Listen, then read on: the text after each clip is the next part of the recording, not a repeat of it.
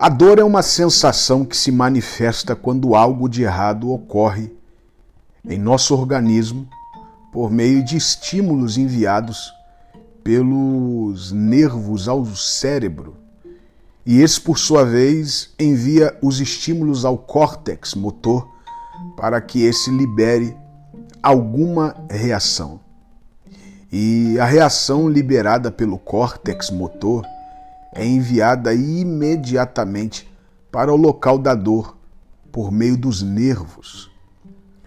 Por mais que ela cause um desconforto enorme em alguma parte do nosso corpo, a dor também se torna pedagógica, pois ela nos ensina coisas que em alguma ocasião de nossas vidas não iríamos aprender. Na passagem de Jacó no Val de Jaboque, ele luta com o anjo.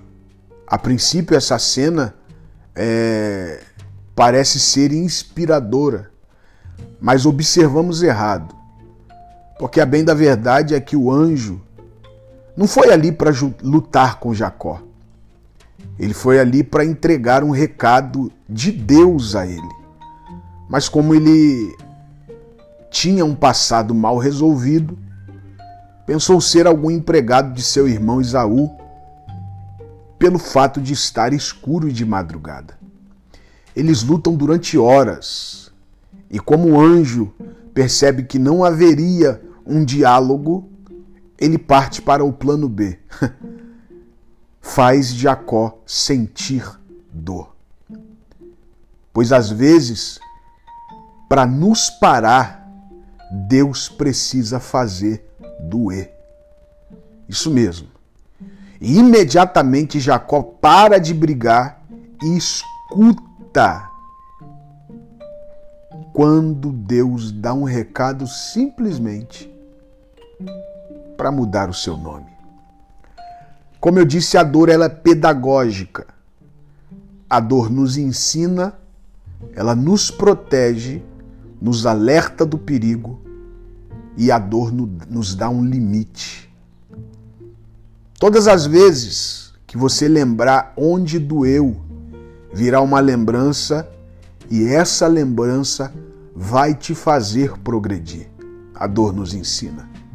Se doeu muito, você vai pensar muito antes de fazer a mesma coisa.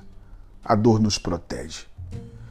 A bússola da nossa consciência é alertada por lembranças e não existe mecanismo melhor para nos pôr em alerta do que a dor.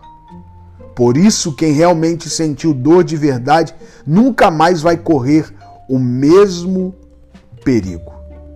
Nos alerta do perigo.